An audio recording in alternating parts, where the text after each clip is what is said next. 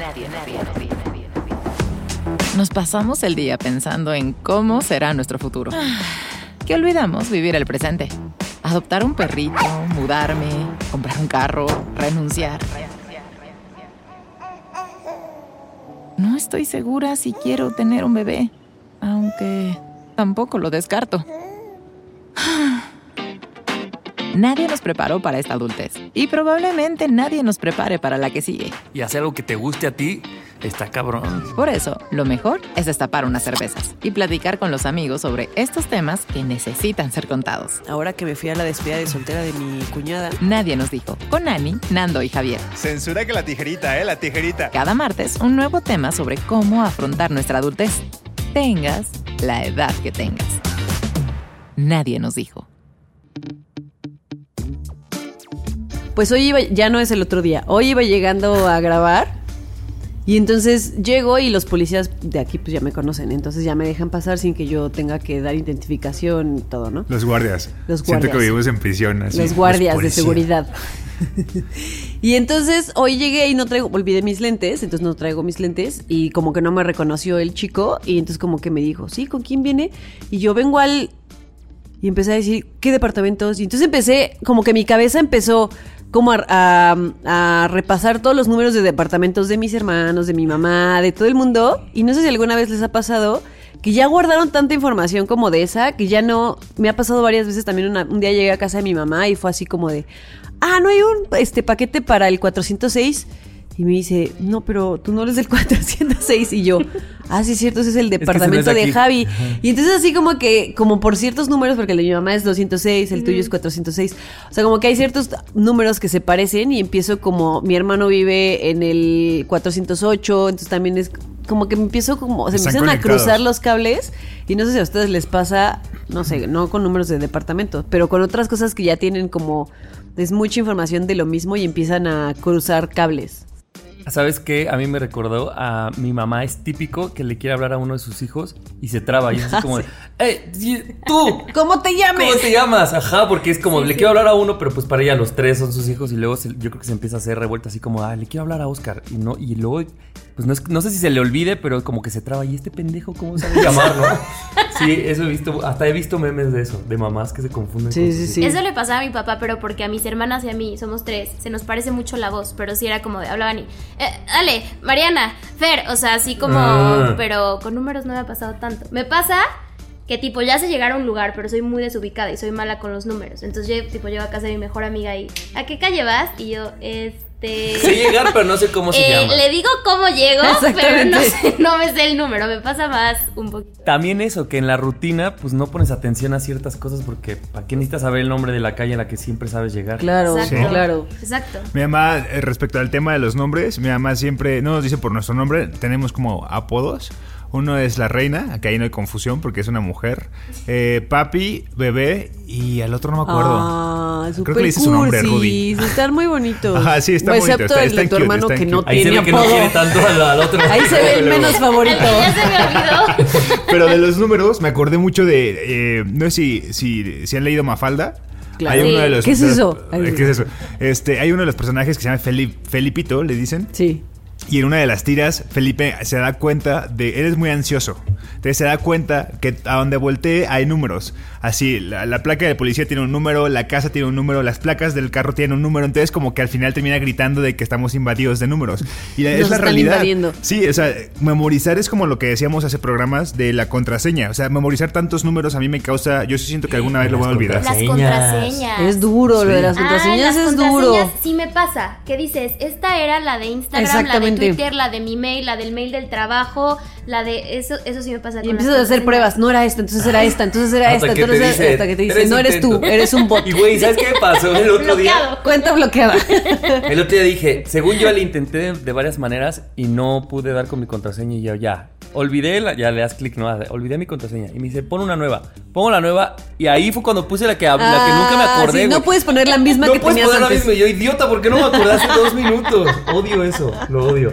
Oye, y lo que decías, Nando, no me acuerdo dónde vi esto, pero un güey que tenía esta inteligencia que le ponían, de hecho era un concurso de varias personas, les ponían así con un montón de números, como no sé, un minuto y luego tenían que ir diciendo como cuál era la serie y la secuencia, pero era, no sé... O sea, se como de juro, memoria fotográfica. Memoria tenía fotográfica, pero eran yo creo que 100 números o algo más y era como 11, 4, así se Guau. wow. Esa es una, bueno, sí, es más bien memoria fotográfica, pero jamás yo podría concursar en algo No, hombre, yo mira, me diste ahorita tu contraseña y me dijiste que no se te olvide y yo, se me va a olvidar tres Pero- segundos después, ¿qué? Se me Se olvidó. te olvidó. Por supuesto que sí. Fuera de todo, ¿para qué te sirve? O sea, ¿para qué te sirve memorizar 11 números seguidos? Ah, bueno, eso no sirve Pero, a ver, yo Pero tener buena memoria, yo ganador, también, pero ¿para qué? 100%. No, yo sí quisiera tener el minidón de... Es, es que si es no se memoria me las fotográfica, sí te sirve. O memoria en general, o sea, tal vez no para aprenderte números No te vayas tan específicamente, lejos, sí. déjate, ¿no? Sí. Sí. Sí, ya déjate general. fotográfica, pero sí está, o sea, números sí que, que estupidez. Pero así, oye, para no encuentro mi celular, ¿no? Ah, memoria exacto. fotográfica, estaba Ajá, eso sí, seguro la exacto, última vez. exacto. Eso sí a mí me padre. ayudaría mucho, Está padre, sí. imagínate. Sí, sí, sí, sí. Oye, eso que decías de tu mamá que les ponía, como para no confundirse, les ponía apodos. Mi hermano tiene un amigo que son ocho hijos. Y entonces dice que en su casa no les decían por sus nombres, cada uno tenía un número. Del 1 al 8. Pero obviamente el número era cronológico. Sí, cronológico. Claro. De amor, O sea, así de cómo, al de qué tanto los amo. No, no, no. Al principio, sí, del, del favorito al no tan favorito. No, al principio seguramente sí les decía por sus nombres, pero después de que nació el quinto, seguramente dijo números de a la chingada. O sea, sistema. pero dice que así toda su ropa sistema. estaba marcada con números. Claro. Que tenían como unos casilleros como de escuela y tenían así números y ahí ellos guardaban todos así su ropa. O sea, que todo tenía números. Ellos sí de prisión, no como... Sí, eran un número más. Ellos sí eran un número Un más. número. Güey, ¿se acuerdan de su matrícula de alguna de, de donde estudiaron? De la Yo- uni. sí. ¿De la universidad? Sí. Sí. No mames. Esa es mi matrícula Estás de viendo, primaria, Estás güey. viendo y no ves. 2005, 47, 42. ¿De la uni? De la universidad, desde la prepa. 033400. No mames, ¿es en serio? Pero es que era la misma, Ana y yo, la- era la misma desde el kinder hasta la prepa. Y como yo tenía que ir a Ah, pagar mi ah, colegiatura. bueno. Es que, ¿sabes qué? Yo pagaba mi colegiatura, mi mamá me daba un cheque así, voy a pagarla. Entonces, siempre te decían, número de matrícula. Que yo, tú no, Ani. 033400. Dice, yo sí pagaba mi colegiatura, no como tú. Más pinche mantenida. Pinche mantenida. A los ocho años. güey. Yo, sí, sí, sí. El los únicos dos números que me sé desde hace mucho tiempo Es es, mi edad, mi claro. nu- mi edad. Sí, 18. Ay, sí. Sigo teniendo 18. No, mi, mi número de teléfono y el de mi mamá. De ahí en fuera. Yo, es el que- tuyo, eres de las pocas que tienen que fácil 15 años sin cambiar tu número. No lo voy a decir al aire, pero me lo sé de memoria. No, para- no celular. O si le quieren saber, les paso mi cuenta bancaria primero. Ajá. Hagan su 100 depósito pesos y y luego te le doy 100 pesos por dígito, por dígito. Ah, por dígito. va, va. Ah. Yo dije, me estás vendiendo bien barato, El carnal. 55 también se cobra, ¿eh? El 55 también También se cobra. Oigan, pero ¿no creen que nos hemos vuelto flojos mentalmente ya por toda la tecnología? O sea, no voy a empezar de conspiracionista, pero antes no les pasaba que tipo cuando eran chiquitos, a mí todavía me tocó que me decía mi mamá, apréndete de memoria el número de la casa, o sea, como de por cualquier cosa, y ya ahorita pues se te olvida, ya no ejercitas tanto Sí. la memoria porque esas cosas ya lo tienes. Los Sí. teléfonos sí, sobre todo de los Eso. teléfonos. Yo Tenías creo- el número de tu tía, de tu... Yo voy a, a refutar esa teoría y voy a decir que, que no creo que nos hayamos vuelto flojos, sino que entonces estamos ocupando nuestra memoria para otras cosas. Tienes toda la razón. Selectivos. De acuerdo. No, no ser. selectivo, sino, o sea, es como si tuvieras una caja y entonces ahora Para ya no TikTok, necesitas guardar ahí números, exactamente. Ya no necesitas guardar números porque los números ya los guardas en el celular, entonces tienes espacio para guardar más cosas. Otras cosas. Ah, Entonces ahora usamos ser. memoria, nuestra memoria para otras cosas. Cada quien, pues yo TikTok, Pero no te que no se me el gusta. celular Esto y- no era una mesa libre de juicio. Sí, sí, sí. Nada te está juzgando. No, no, no, Se me no está juzgando por. TikTok. Nada más digo, güey, te roban el celular y te bajan toda tu cuenta de BBVA. Ah. Oigan. No. No, por eso todo está en la nube. Ah, es verdad.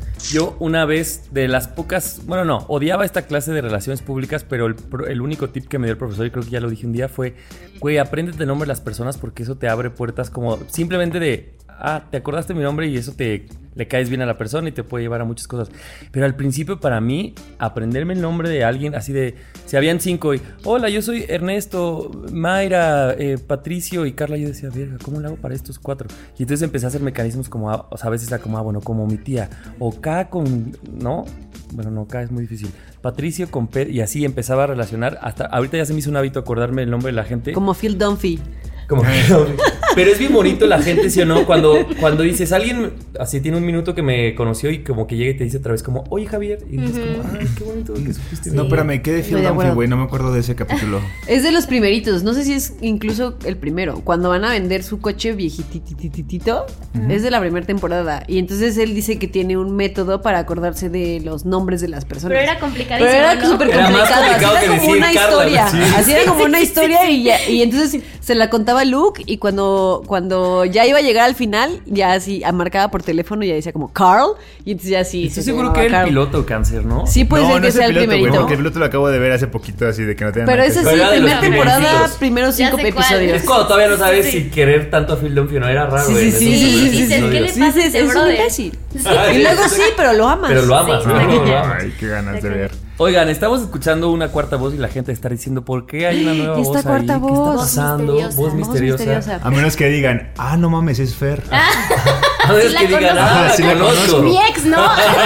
es mi ex, casi ahí. Casi ahí mi ex. Un follow, ¿no? Así, un follow a Ya nadie no nos dijo. Pues eh, Fernanda Fer García es esta nueva voz que la tenemos de invitada en este programa, especial obviamente. Eh, Fer, nutrióloga no centrada en peso, ¿es correcto? Es correcto, Javi. Y pues obviamente vamos a hablar de varios temas que tienen que ver un poco con esto, con el peso, con la nutrición, con las dietas, este, Con los estándares de con los belleza. estándares de belleza. Y pues bienvenida. Muchas gracias a Ani, Nando, Javi por la invitación y por abrir este espacio para pues estas conversaciones que muchas veces pues son incómodas pero necesarias y que pues, necesitan hablar. Sí, completamente de acuerdo.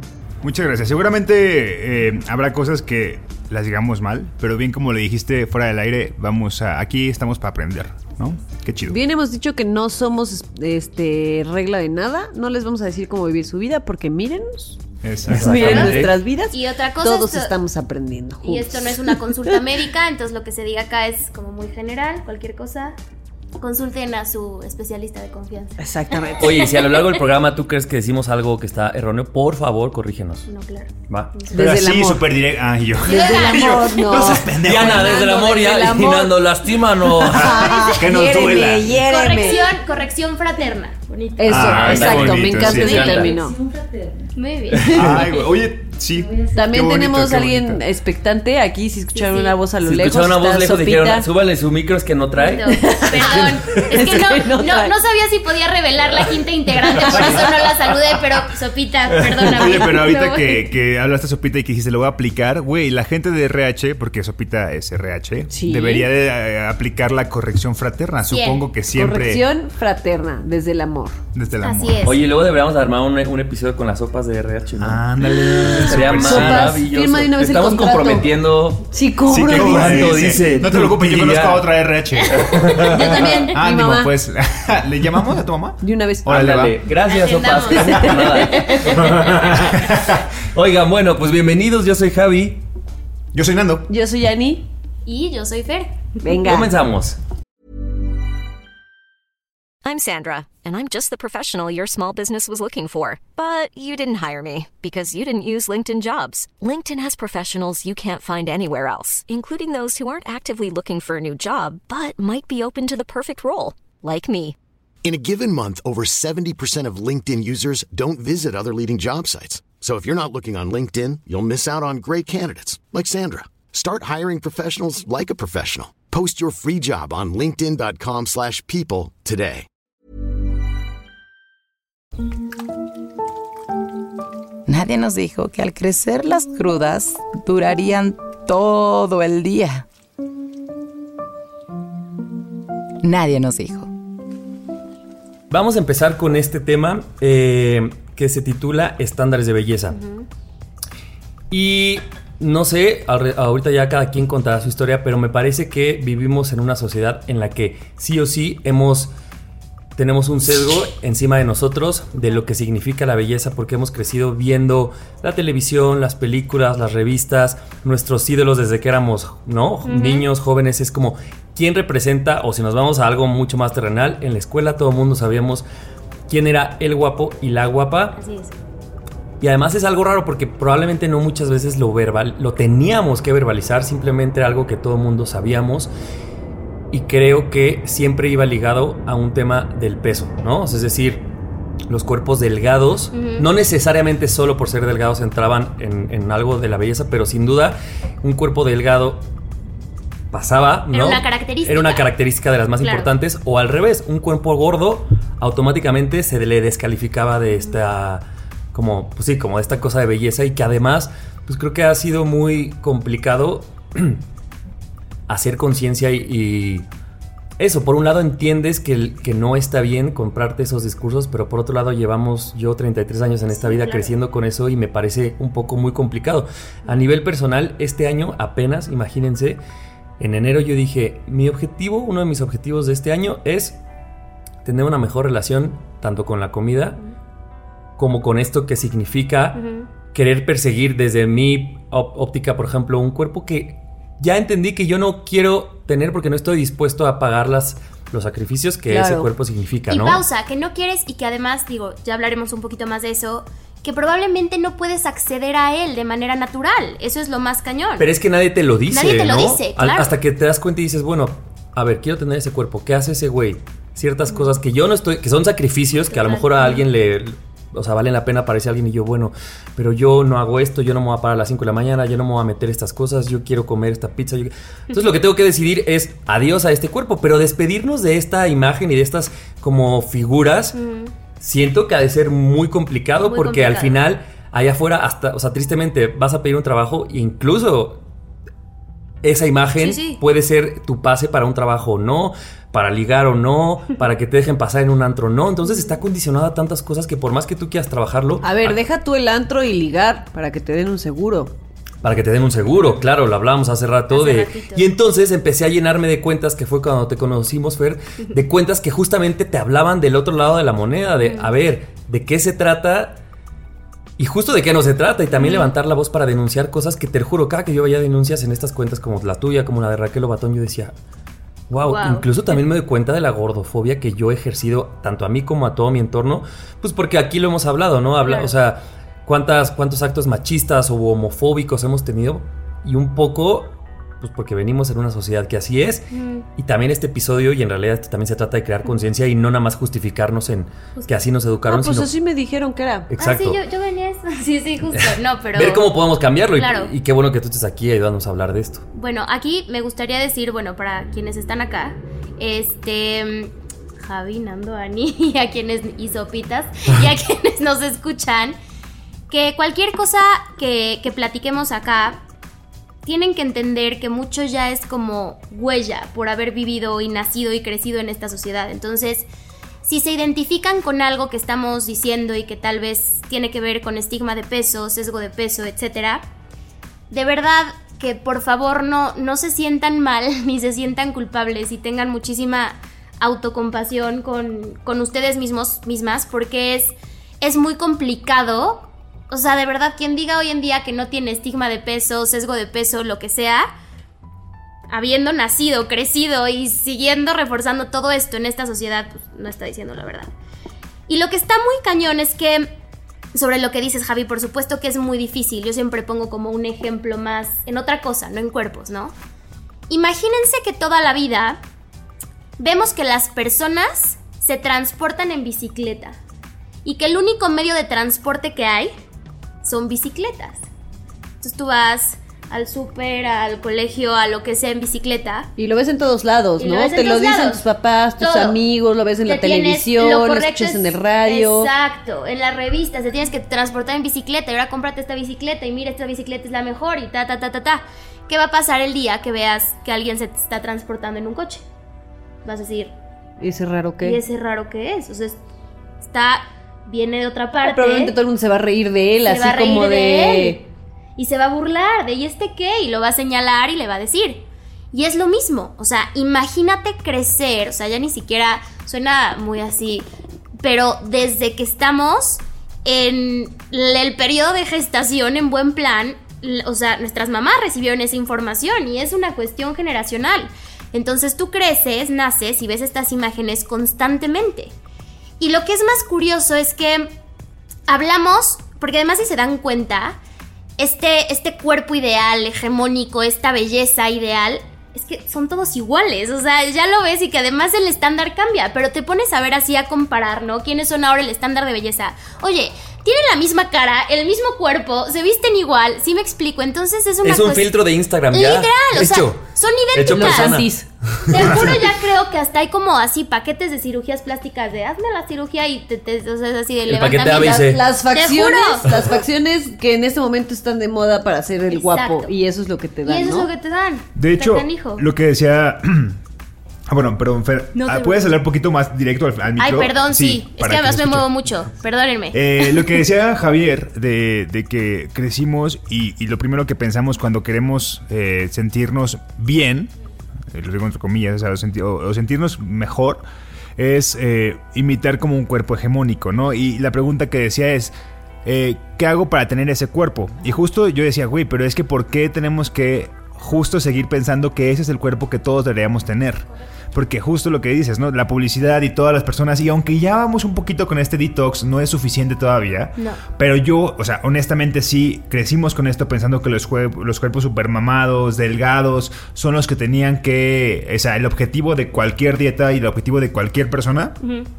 Y justo hasta, o sea, lo tienes tan arraigado que nunca te lo cuestionas. Hasta cuando comienzas como a, a darte cuenta que hay otras formas. o sea, insostenible, además. Además, y estresante, Sí, qué es horror. Es, estresante. es inalcanzable e insostenible. O Y sea, no es sano. Y no es luego, sano. eh, hemos dicho mil veces en el podcast que una persona que de verdad es, es completamente tiene el cuerpazo, o sea, se está privando de muchísimas cosas, muchísimas cosas lo que, puedo comprobar que son como- divertidas. Para sí. Como nutrióloga, Como, claramente. como quien fui nutrióloga tradicional es 100% real. O sea, te Sí. privas de mil cosas que al final dices, deja de ser sano, porque hay tal obsesión con cuánto me comí, con que... Miren, yo les voy a poner un ejemplo. Siempre digo acá, antes de ser nutrióloga pesocentrista, me tengo que confesar ante todos los podcast escuchas y ustedes, que fui nutrióloga tradicional de dietas para perder peso, pero yo misma fui dietante crónica.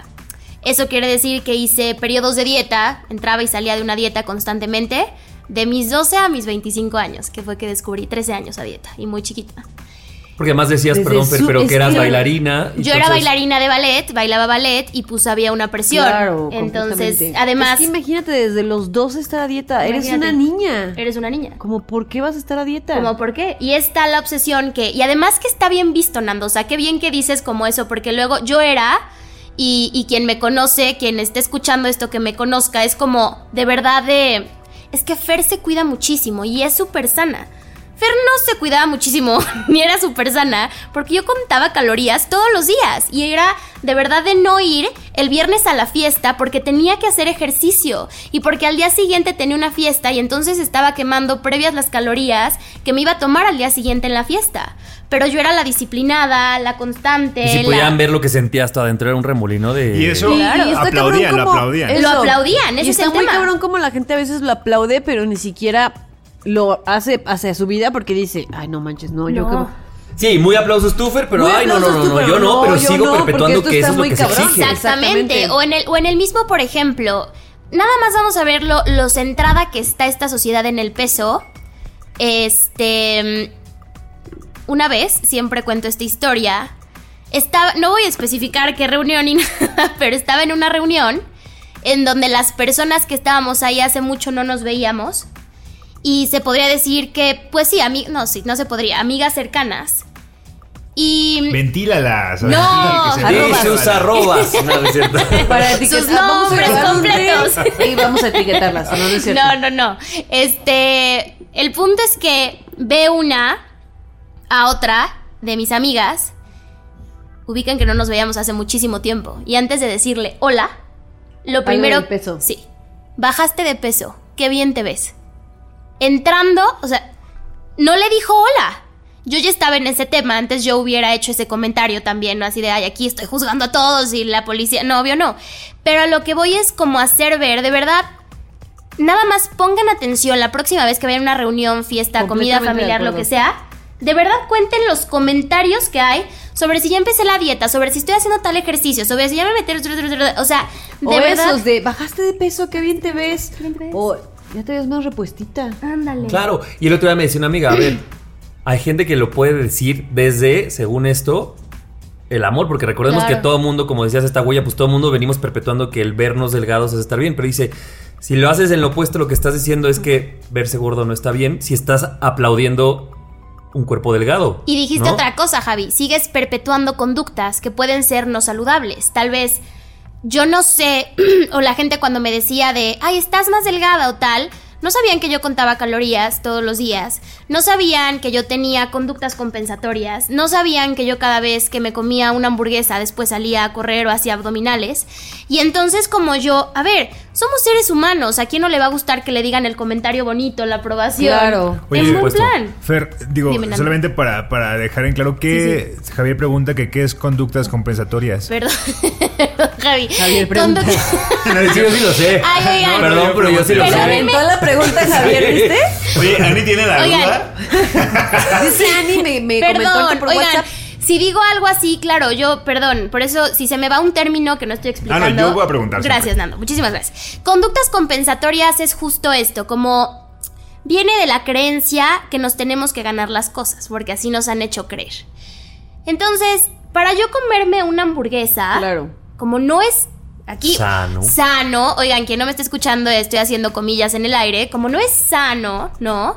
Entonces, antes voy a ir a hacer ejercicio porque me voy a comer una hamburguesa y las calorías de la hamburguesa y la grasa saturada y ta ta ta ta, ta ¿no? Compensas una Y cosa con desquite el otra. pe- Pecado. Exactamente, y, desqui- y hablar como de moralidad de los alimentos. No vas a hacer ejercicio después de que te comiste unas lechugas, obvio no. Entonces es que si te comiste la hamburguesa, el helado, que si vas a tomar, incluso así había mucho de, ay no, este, si tomé un día en la boda o cualquier evento social, al día siguiente este, bajo los carbohidratos que me coma. ¿Sí me explico? Esa es una conducta compensatoria. Como que restringes de un lado por algo malo, entre comillas. Acá que en el gym bajando los traguitos del viernes. Ándale. Hashtag. Exacto.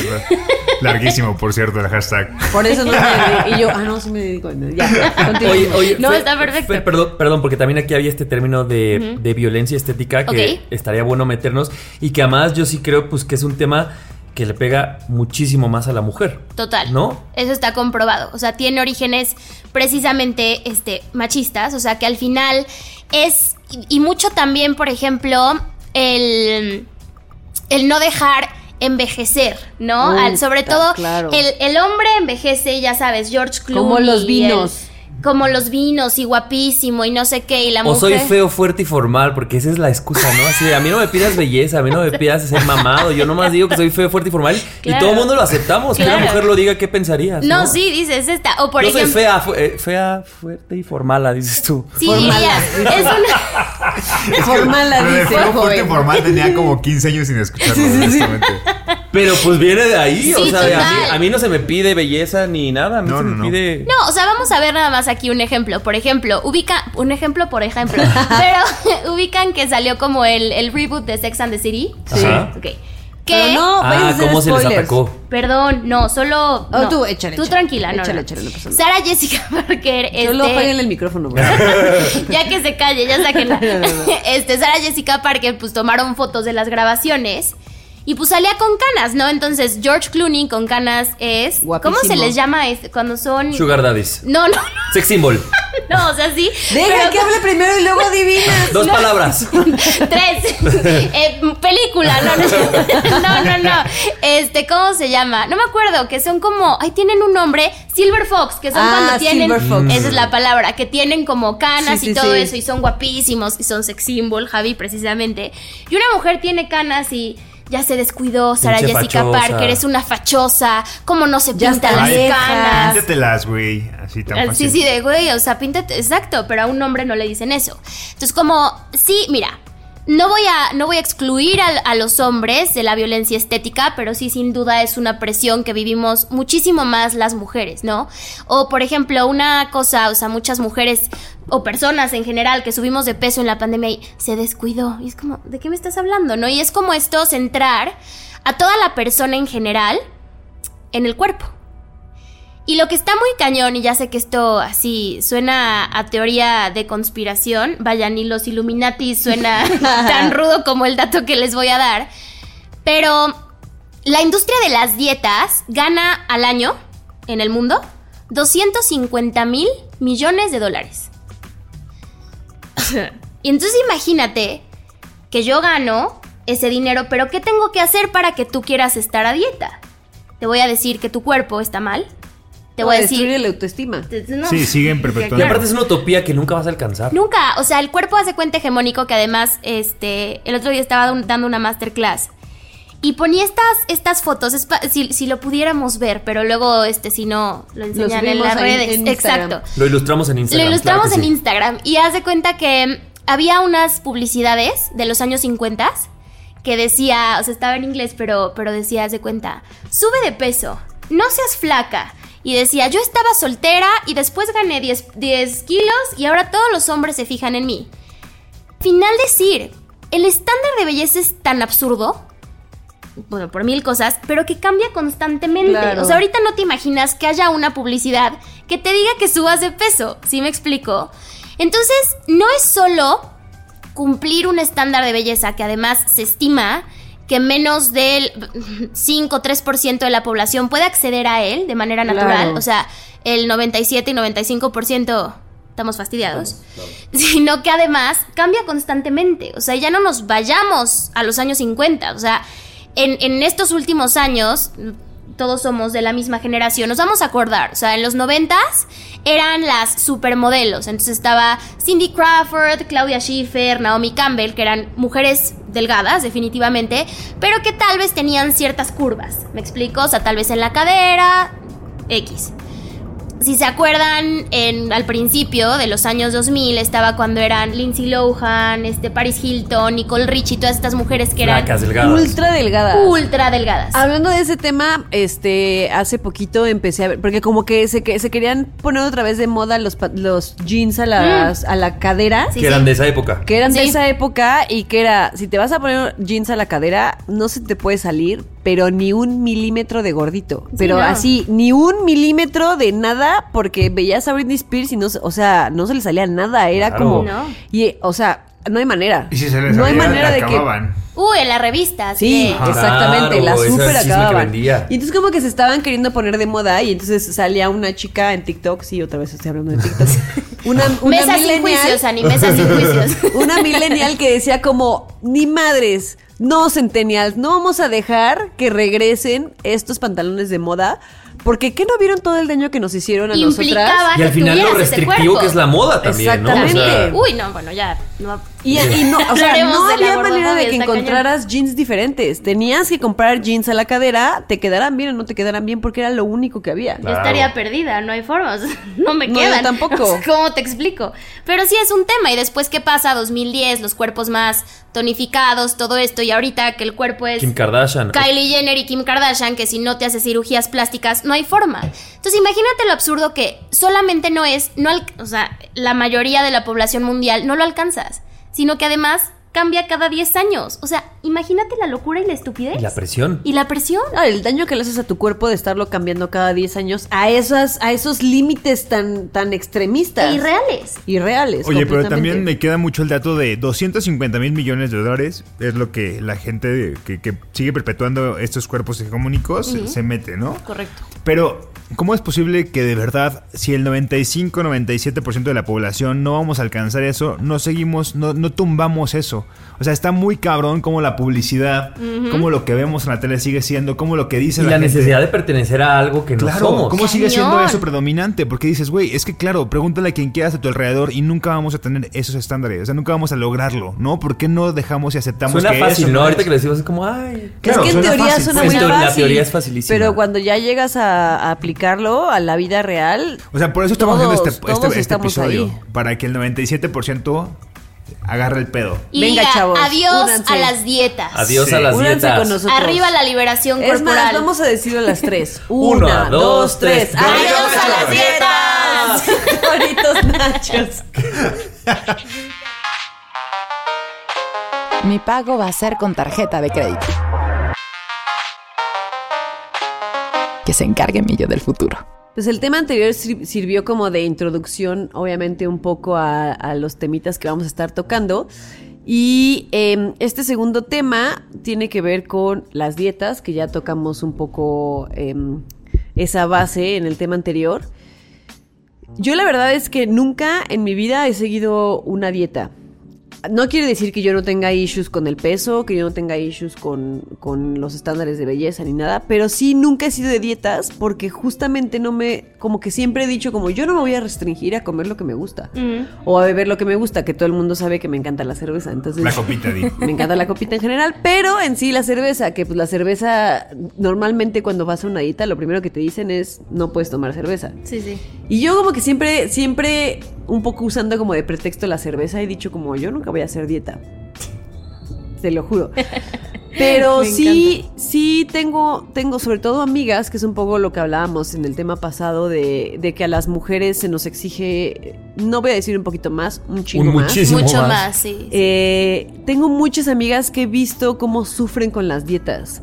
Y, y- o sea, eh, las veo que, que de repente sí, sí cambia un poco su cuerpo. No quiero decir que sea bueno o malo. Este, a lo mejor hasta cierto punto es bueno, hasta cierto punto es malo. Pero la mayoría puedo decir que después de un tiempo que dejan la dieta a los tres meses, que ya se cansaron porque, a ver, no vas a estar toda tu Es vida. Exactamente, restringiéndote de las cosas que te gustan. Y viendo a la gente que no se restringe, porque creo que eso también lo hace muy difícil. Siento que un poquito me pasa a mí, por ejemplo, con el cigarro.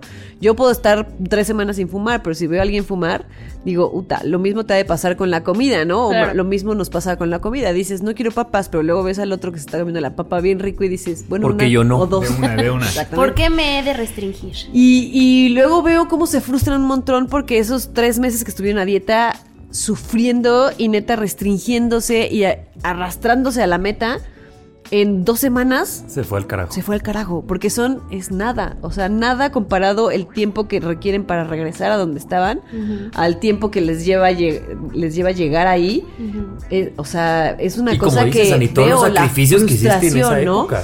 Exactamente. Está cañón. Y entonces des- eh, creo que nos pasaste un, un dato que ¿Un decía dato? que... Antes el- de dar el dato, me gustaría decir, ahí va, para que sea un poco más aterrizado a la realidad, antes de la ciencia, pero pónganse a pensar, si las dietas fueran sostenibles y las dietas funcionaran, ¿por qué le dedicamos cada año nuevo un propósito Claro. de las Claro. uvas? ¿No? O si las dietas funcionaran, ¿por qué hay tantos retos de en enero para empezar a bajar de peso? Entonces, basta nada más, por eso antes de que les diga la ciencia, basta nada, nada más dos cosas. Salir a la calle y, y- y ser capaz de ser, o sea, de observar que la diversidad existe. O sea, hay infinidad de tipos de cuerpos y extrañamente aceptamos la diversidad en los perros y haces conversación, qué raza es tu perro y el tuyo y el tuyo, o los árboles o los peces, y no en los seres humanos. Es cañón. Qué duro, claro. Y, y otra cosa muy cañona es, no funcionan y ahí va el dato. El 95% de las personas que hacen una dieta recuperan el peso en un periodo de 2 a 5 años.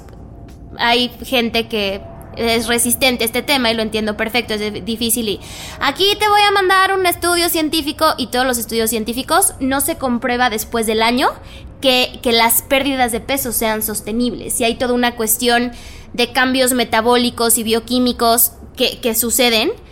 Y además de ese 95% de personas que recuperan el peso en un periodo de 2 a 5 años, dos terceras partes de ese 95, de esa población, o sea, 66% aproximadamente, acaban pesando más de lo que pesaban Antes ¿sí? de hacer dieta. antes de hacer dieta. Porque el cuerpo. El cuerpo se adaptó, ¿sí? Para sobrevivir. O sea, Darwin no fue. La teoría de la evolución no era de. Para que quepas en los estándares imposibles de la sociedad. No, no. Tu cuerpo está hoy vivo acá para sobrevivir. Ese es el tema. Y cuando tú haces una dieta, o sea, al final, de manera muy sencilla, para que tú pierdas ese peso, para que tu cuerpo use tus reservas energéticas, o sea, la grasa corporal, necesita tu cuerpo recibir menos de lo que está comiendo. Entonces tienes que comer menos de lo que tu cuerpo necesita para que agarre de Claro. esas reservas. El cuerpo no sabe que, es, que, que lo estás haciendo de manera intencional. El cuerpo lo lee como escasez. Y el cuerpo, por esa escasez, liberas muchísimo cortisol, que entonces lo que hace es que al final, o sea, lo que sucede un poco eh, no lo voy a explicar bioquímicamente, pero para que se entienda, vamos a suponer que tu cerebro y tu cuerpo están teniendo una conversación, ¿no? Entonces, este, yo, cuando hacía dietas, empezaba a hacer la dieta, comía menos de lo que mi cuerpo necesitaba, ¿no? Y entonces, Estamos en emergencia, dice. oigan, dice sí, el cerebro, cerebro. dice, oigan, emergencia, o sea, ¿qué vamos a hacer? Porque nosotros tenemos que seguir funcionando. Entonces, lo que hace el cuerpo al principio, lo que decías, Ani, de tus amigas, pues al principio sí vas a bajar de peso, o sea, sí, sí, o sea, sí, pierdes peso, pierdes grasa corporal, sin duda. Pero después el cuerpo dice como de, pues, eh, nos tenemos que acordar, o sea, al final eso es lo que pasa. ¿Qué pasa? Lo dijiste perfecto. Haces la dieta las primeras semanas, pero no es sostenible, o sea, porque además yo siempre pongo este ejemplo. ¿Qué va a pasar? Ya quedamos que, que una dieta para que tú bajes de peso tienes que comer menos de lo que tu cuerpo necesita. Vamos a suponer que estás en una alberca, ¿no? Jugaron a cuando eran chiquitos así de aguantarse la respiración Claro. bajo el agua, o yo era la única Todavía. Yo sigo jugando, yo sigo jugando a eso. Necesidad, Yo también. La única suicida, todos éramos suicidas. Todos Sí. suicidas. Perfecto, muy bien. Entonces imagínense que todos estamos jugando a eso, ¿no? Entonces primero, si yo me hundo y respiro, voy a respirar normal, ¿no? ¿Qué pasa si somos muy competitivos y queremos ganar? Dando, dando. Nos vamos a meter a la alberca, vamos a aguantar mucho tiempo la respiración. ¿Cómo voy a respirar cuando salga a tomar agua- aire? Así, no voy a respirar tranquila, pero bajo ninguna circunstancia. Lo mismo le pasa al cuerpo. Si yo le estoy dando de comer menos de lo que necesita, va a sostener, sostener, sostener, va a usar las reservas, al principio Hasta que se acabe. ya no va a poder. Y entonces va a decir, cómete todo lo que haya. Y entonces el cuerpo empieza a aumentar la producción de ciertas hormonas, como la grelina, que van a estimular el hambre, reduce eh, la producción de hormonas como la leptina, que es como la que te dice como, ya para de comer, haz de cuenta. Ya estás satisfecho. Ya ya estás está. satisfecha, exactamente. Y entonces, y bueno, pasan mil mecanismos más. Está comprobado que la restricción mental, ¿sí? Pues te dan ganas de eso, ¿no? Lo prohibido es lo más deseado. Entonces, si yo no puedo comer tal, tal, tal y tal, entonces me lo quiero comer. Y no solo es la mental, lo que tú decías, de se come la papita y se me está antojando, sino también que el cuerpo se está muriendo de hambre. Entonces, si antes, Literalmente. literalmente, entonces si antes yo me hubiera comido bajo circunstancias normales una galleta, cuando ya mi cuerpo lleva en restricción prolongada, no me voy a comer una, La me voy a comer 10. completa. El monchis. Claro. Llega el monchis. Y eso pero estuvo de peor que si nunca hubieras hecho dieta. Exactamente. Y sin fumar, mano. Ese es el tema. Sí, y, lo, la y lo parte que es, divertida, ¿dónde quedó? y lo que es durísimo de las dietas es que todo esto, o sea, es la industria de las dietas gana muchísimo dinero y lo peor es que nos ofrece un producto pésimo para conseguir eso. Si yo llegara y te dijera, oigan, Javi, Nando, Ani, les tengo el negocio de su vida, el producto de su vida, les voy a regalar un producto, pero tiene 95% de índice de fracaso, ¿lo comprarían? Por supuesto que no. Me mandan a volar y me dicen que estoy idiota. Claro. Depende, que yo soy muy malo en negocios. diría. claro que sí. Nando te diría que sí, Déjame pero desde me endeudo en un préstamo para pagar esto. Hipoteco mi casa. Claro que sí. Para este negocio. Es más, te compro dos. Dame tres. Nando sí, pero Nando es punto y aparte en ese sentido.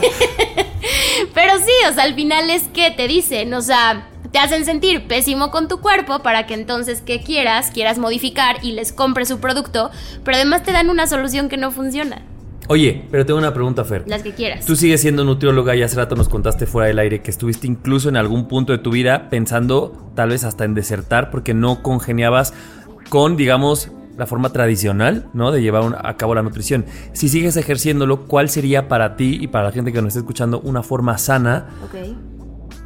Porque al final, pues sí tenemos una relación con la comida y con nuestro cuerpo. ¿De cuál crees tú que sería el mejor consejo para que la gente tenga una relación sana ¿Con la con, comida? con la comida? Súper.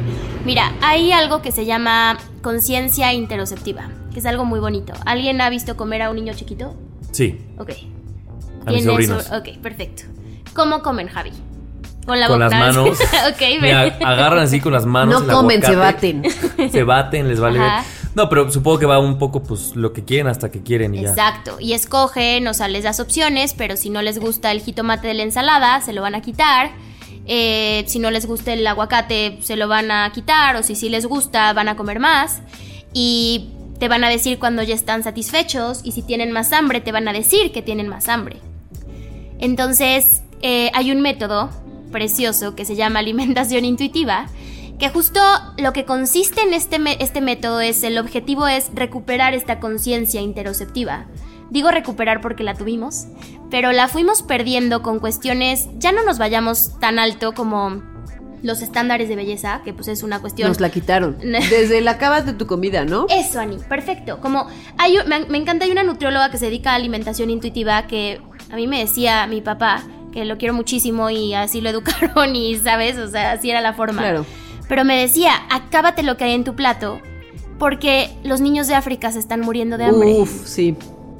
Imagínate la culpa de saber que si no te acabas lo que está en el plato, la vida de una persona depende de ti. ¿Y desde cuándo nos decían eso? Sí, sí, sí. A mí me pasó. Imagínate. Entonces hay una nutrióloga de alimentación intuitiva. O sea, como si además el hambre de África no, No, fuera. solucionarás tú con tu plato Exacto. Acabándote tu plato. todo. Exacto. Claro. Tus lentejas, de tus lentejas. No es que sea un problema político, social, no, no, es que te- acabándote tu plato lo solucionas. Y hay una nutrióloga de alimentación intuitiva que dicen, por favor, denme los nombres de los niños de África que salvé por haberme comido todo en el plato porque dañó muchísimo mi relación con la comida. Claro. Y no solucionó nada en ningún Claro. otro lugar. No, vaya, me queda claro que no. Fíjate que am, yo siempre he sido una persona que no voy a decir que soy de boca chiquita porque por ejemplo las papas me puedo acabar este bowl entero o así, pero sí me cuesta mucho trabajo sentarme y comer mucho. Ok. O sea, no puedo ser así de comer mucho, sino que estoy como todo puedo estar todo el día comiendo más bien. Ok. Entonces es como de comidas a- alargadas. Y entonces tengo, o sea, un conocido de la familia muy cercano, alguna vez, porque yo no me quería acabar la comida, me dijo como, pues lo vamos a moler y te lo, o sea, te vamos a, a poner una manguera así a la avena y, y así intravenoso todo. ¿Por?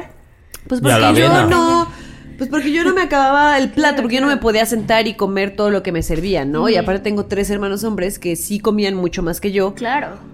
Entonces siempre era como mis platos eran como muy grandes y era eso, no te levantas hasta que te lo acabes todo y luego era como, pero su hermana no ha, no ha terminado, quédense en la mesa. Entonces estaba yo así comiendo y todo el Con la mundo como presión de tus tres esperándome. y de ella la o luego era así horrible. como de, bueno, ya váyanse todos y yo solita así sentada en la mesa así Se volvía un el castigo tu plato, comida. Por Exacto. supuesto. Este, tenemos ahí en la familia una historia que en la escuela en la que íbamos Javier y yo, que también mis hermanos iban en esa escuela, había un comedor y entonces los niños podían o llevar su lunch o sus- los papás lo inscribían al Ya sé qué comedor. historia vas a contar. Y entonces mi hermano el grande, bueno, siempre para que tú te pudieras salir del comedor a tu recreo, porque era, empezaba el recreo y a los del comedor los llevaban al comedor, o sea, te quitaban 15 minutos de recreo que puedes estar jugando, ya desde ahí era traumático. Por supuesto. Te llevaban al comedor a que te sentaras con tu bandejita de comida y es, no puedes salir al recreo hasta que te acabes tu Tenías que comida. enseñarle a la monja que te Tenías servía que el enseñarle a la monja vacío, el plato para que te vacío dejaran de salir. O sea, Comida todo para aquí que te dejaran- en prisión. Claro. Sí, Ali, episodio. un amigo, bueno, un güey de nuestra generación, imagínense esto, se llenó una vez, me tocó verlo, los bolsillos de comida para que lo dejaran salir. Bueno, la historia es que Así. mi hermano, mi hermano el grande, no le, no le gusta el puré de papa. Y entonces cuando había puré de papa en el comedor, había el, el hermano Alfonso, que era pues un hermano de la parroquia. De la caridad. ¿no? De la Sí. O sea, no era Sí, su, sí, sí, no era sí, tu hermano. sea, no lo has pues. Sí, sí, para empezar. ¿Eh? No era O sea, hermano de Andy, era hermano. El hermano de El hermano- Dios. Era hermano de Dios. Por decisión propia. Este, es, eh, que era como muy, muy, muy buena onda y muy famoso en la escuela, porque Mm. escuela católica. Por dos. Siempre se comía así como a escondidas, porque aparte escondidas porque lo regañaban, el puré de papa de mi hermano para que mi hermano se pudiera salir al, al, al, este, recreo. Y entonces un día que hubo puré de papa, el hermano Alfonso por alguna razón no pudo ir al comedor y entonces Andaba mi hermano indigesto ya no de supo tanta- tanto puré de papa. De tanto Y mi hermano se tuvo que guardar el puré de papa en la bolsa de los pantalones. Ah, Y salió del después, o sea, cuando mi mamá lo fue a recoger, dice mi mamá que tenía unas manchas así gigantes de grasa así en todas las piernas, porque pues sí, puré de papa en los bolsillos. con chorizo, ¿no? Y que salió así, pues como todo triste y todo traumado. Y desde entonces tuvo un trauma durante, esto lo está superando desde hace dos años, o sea, de 30 años con el puré de papa. fuerte. Lo odiaba. Y ahora que lo prueba dices que no lo odio, pero es- era un trauma Exacto. de que me obligaban Exacto. a comerme algo que yo no quería comérmelo. Claro, y- Imagínate al niño así de siete años, seis años, teniendo que meterse el puré de papa en las bolsas. Intentando porque no resolver ese pedo, güey, cuando hay otras cosas que. Ay, no, no, no. qué Porque quería salir a jugar fútbol con sus amigos. Ay, no. Y, y un poco a eso, Fer un día leía, pero no me acuerdo en dónde, que decían, a ver, según todo mundo odia las verduras. Sí, pero ese odio viene de que también era Te a huevo tienes que comer verdura, obligaban. entonces te meto el chayote a huevo y, y al mismo tiempo que te meto chayote, te prohíbo la papa. Entonces, ¿qué haces? Que tú mueres por papas y odias el chayote. Entonces dices, güey, no nos damos cuenta que estamos haciendo el resultado Lo incluso al revés si lo queremos ver así, ¿no? Claro, y perdonando, sí. No, no, no. eh, da- dale porque tengo una pregunta muy Sí, obvio, específica. obvio. Pero haz de cuenta, este, ese es el tema. Muchas veces creemos que la alimentación es un proceso de reglas, ¿no? O sea, como de esto está bien, estoy entrecomillando, esto está mal, y, y empezamos a moralizar los alimentos, ¿no? Y también como muchas estas reglas de acábatelo, lo del puré de papa y todo esto, ya no te permiten que tú experimentes la comida, lo que le pasó a tu hermano. De sí me gustaba el puré de papa. Pero entonces de eso se trata, justo esto que los- les decía de la alimentación intuitiva. Tiene 10 principios, cuatro de ellos se basan en cómo reforzar esta conciencia interoceptiva. Las señales interoceptivas son todas las señales que vienen de nuestro cuerpo, o sea, las ganas de ir al baño, o sea, todo esto, ¿no? Incluyendo el hambre, la saciedad, etcétera. Y las otras, o sea, imagínense que son más los principios, los otros principios se tratan como de desaprender todas estas creencias y pensamientos completamente. que nos están impidiendo llegar a esa conciencia interoceptiva. Es lo más cañón. Y además ese es el tema, o sea, imagínate ¿Esa conciencia, cómo dijiste? interoceptiva. Perdón que sea el nombre tan. No, Ay, está así, bien, está pero bien. Es así literal el nombre. Sí, sí, sí. hay que aprender. Eso, Entonces, conciencia interoceptiva y al final imagínate. Imagínate que yo te dijera, Ani, este, ahorita vas a ir al baño, vas a hacer 30 mililitros de pipí. ¿Me vas a...? Y 40 gramos de caca. Y- pues no Pero tiene sentido. Y verde, verde. Y aguántate las ganas de ir al baño. Me dices, estás enferma, pero eso es lo que haces Hoy en una cuando dieta. tengo que... Claro. Estamos acostumbrados hasta, yo me acuerdo que cuando en la universidad nos hacían hacer planes de alimentación, te daban un paciente, un caso, bla, bla, bla, les tenías que poner horas. Entonces me encantó lo que decías, yo soy una persona que come en diferentes horarios. Es que eso es perfecto para ti, ¿no? Y habrá es alguien lo que, que no mi le cuerpo- funcione y tendrá otro no método. Claro, eso Yo es lo que mi muero. cuerpo me está diciendo. Así es Exacto. como yo funciono. Y yo creo que Ani, tú en, en tema de comida, y lo decíamos en un episodio, sabes mucho escuchar tu cuerpo, ¿no? Cuando tiene hambre, cuando para, cuando... No, es que Ana es súper sabia, para empezar. Ay. Se aparta Pero es que hasta en la comida, estoy Entonces, harto, dime- Ana. Entonces dime Estamos por qué vivo como vivo si se supone que soy No. tan sabia. si tú vivieras mi vida, No, dirías no, eres no tan sabia. una Yo tengo pregunta, sí, pregunta, sí. ya casi para cerrar este tema porque sí. ya duró mucho. Ay, perdón. Eh, No, pues no es tu ya cállenme. Ya cállenos. así. no, no, no, no. Eh, a ver, platicabas también de, de que este tipo de, de- de pensamiento, o sea, es como la saciedad y es como cuando los bebés dicen, no, ya no quiero más o quiero seguir comiendo. Pero también plan, tú misma dijiste un que, que- que estamos conformados por ciertas, no sé si son hormonas, no sé si es la palabra correcta, pero que hay una que te dice que, que se reduce, por ejemplo, que es cuando ya no, ya, ya no, ya no quiero comer más, Ajá. o una que te dice- hace comer mucho más. Ajá. ¿Qué pasa cuando, o sea, y si existen que uh, tu cuerpo te está generando No quizá produce más, o los ajá, está produciendo más. la que te dice que tienes que seguir comiendo aunque ya estés como que- Satisfecho. O sea, hay como un desequilibrio hormonal. Existe eso, o sea, existen personas que puede ser como que esto le diga, ok, sí, pero a mí mi cuerpo me está diciendo que todo el tiempo tengo que seguir comiendo porque la neta es que tal vez estoy des- descompensada de cierta hormona, yo qué sé, o sea, pienso como... La- como tiro, algo como de tiroides. Ajá, como así. algo de No, tiroides. eso no tiene que ver con Exacto, o como que algo en tu, en tu misma cuerpo, como pienso como en la psicología y cuando de repente te dicen, no sabes O qué la es que algo, ¿o qué? ajá, algo químico en tu cabeza no está funcionando y vamos a dártelo, ¿no? O sea, pasa este caso, o sea, hay personas que de repente digas, es que la hormona que hay una hormona que me está haciendo como que coma de más y esto no me está funcionando. Mira, la pregunta ahí sería como que me parece más... o sea, no, es muy interesante la pregunta, pero un poco para... Porque ya traemos ciertos sesgos, o sea, como por qué si tu cuerpo te está pidiendo que comas más o si estás teniendo mayor producción de esta hormona y si es lo que tu cuerpo necesita en ese momento, ¿por qué habría de estar mal? No sé si me doy a entender como la pregunta, o sea, como de si existe o no, eh, que la verdad desconozco, no lo he escuchado hasta ahora, quien me esté escuchando y si sí hay algo, pues corríjanme si estoy mal. Pero el tema es por qué vemos con miedo al hambre. Más bien ¿Me creo que lo que? Nando se refería es que existiera como algún ¿Medicamento? como algún síndrome, alguna enfermedad, No que yo sepa. como no sé, de- la depresión clínica, que sí es una cosa que tu cerebro no produce cierta hormona, o sea, sabes, como algo más Claro. clínico que, que un, de- un desbalance clínico en tu cuerpo que te envíe señales De que, de que tienes que seguir comiendo, por ejemplo. Pues mira, la verdad desconozco, pero eso, por ejemplo, sí puede haber un desbalance cuando haces una dieta. ¿Ya me Claro. expliqué? No sé si como tal un síndrome, una cuestión, una condición, desconozco. A ver, por ejemplo, cuando hay resistencia a la insulina, no es tanto por las hormonas, ya, ok, no es tanto por las hormonas de hambre, no es porque estés produciendo grelina, que es esta hormona que estimula el hambre, pero es que ya me voy a meter en otros temas, pero al final como tus células no están recibiendo como su comida, su Lo alimento, por, la función de la resistencia a la insulina, correcto, se, se les antojan a las personas, uno, están cansadísimas y dos, tienen muchísimo antojo, li- literalmente el cuerpo les pide alimentos dulces. Claro. Entonces, no tanto una condición relacionada con las hormonas del hambre, o sea, como grelina, leptina, bla, bla, pero tal vez sí como un síntoma de algo más, puede ser. Ok. El tema ahí es, y ahí como que vuelvo a abordar la pregunta que hice, ¿por qué estaría mal tener más hambre de lo, entre comillas, normal, si es lo que tu cuerpo necesita en ese momento? Sí, claro. Le tenemos pavor al hambre. Es como de, es que si como más, entonces voy a subir de peso. Y entonces Claro. nos empezamos a mal viajar, si me explico en ese sentido. O sea, ¿por qué tenerle miedo al hambre? O sea, inclu- incluso un comedor intuitivo.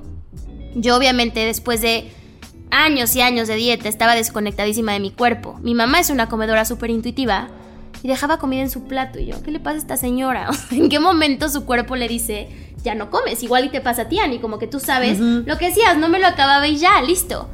Y, y recuperar la, la sensación como de que mi cuerpo me diga como que ya, me costó mucho trabajo. Y aún así, hay veces que yo sé que mi cuerpo ya está satisfecho. Y sigues. Ajá, y sigo comiendo porque tal vez me encanta cómo sabe.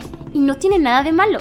Hay una definición hermosa de, de Elin Satter sobre lo que es comer normal, ¿no? Y entonces es cuando comer normal a veces es comer más de lo que tu cuerpo te pedía, a veces es comer menos, a veces es comer porque te ayuda para como que aliviar las emociones incómodas. Entonces, como que sí puede haber como síntomas de condiciones que te provoquen que comes más, pero aquí el tema es que muchas veces el hambre da mucho miedo. Sí, en eso Es estoy de acuerdo.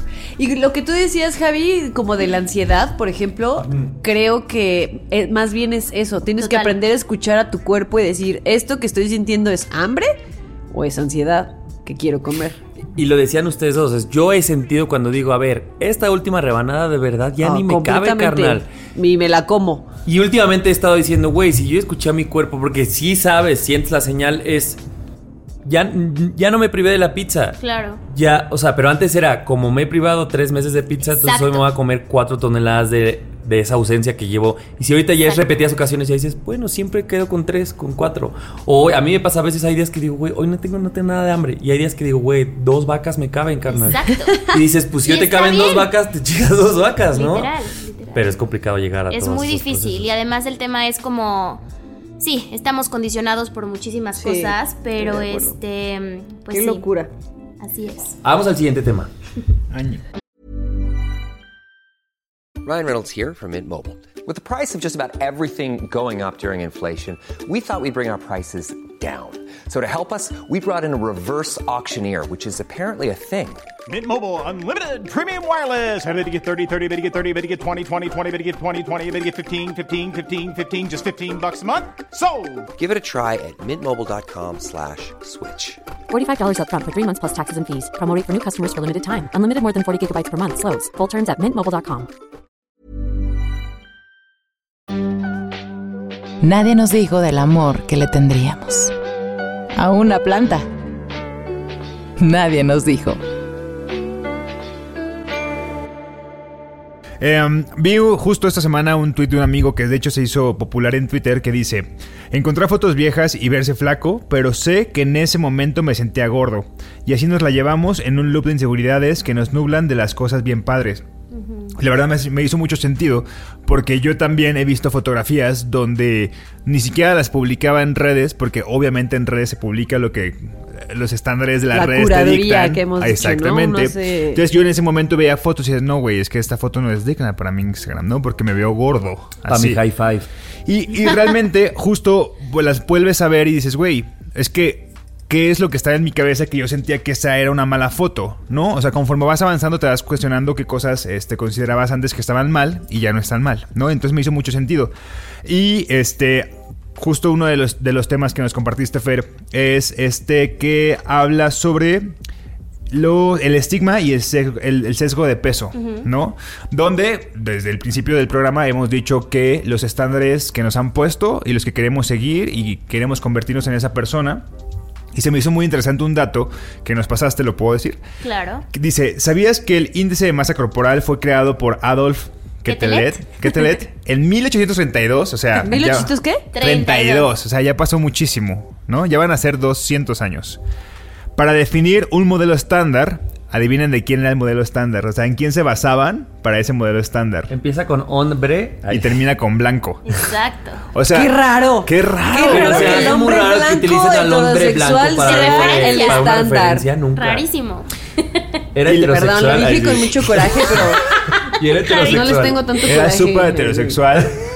Este, y este güey súper heterosexual, o sea, se basaron, o sea, en un hombre blanco para definir los estándares de cómo debe ser el cuerpo, ¿no? Entonces es lo que se ha ido perpetuando a lo largo de 200 años casi, hasta que nos prohibamos a nosotros decir, no subo esta fotografía porque me considero que mi cuerpo no es digno para mostrarse. ¿Por qué? Porque no sigue esos estándares, que están basados en un hombre blanco.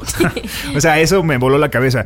Entonces yo decía, justo ¿Cuándo, en qué momento vamos a dejar de pensar así y en qué momento tenemos que dar el paso y cómo hacerlo para que esto no sea? Basándonos de que los estándares están basados en un güey que ni siquiera...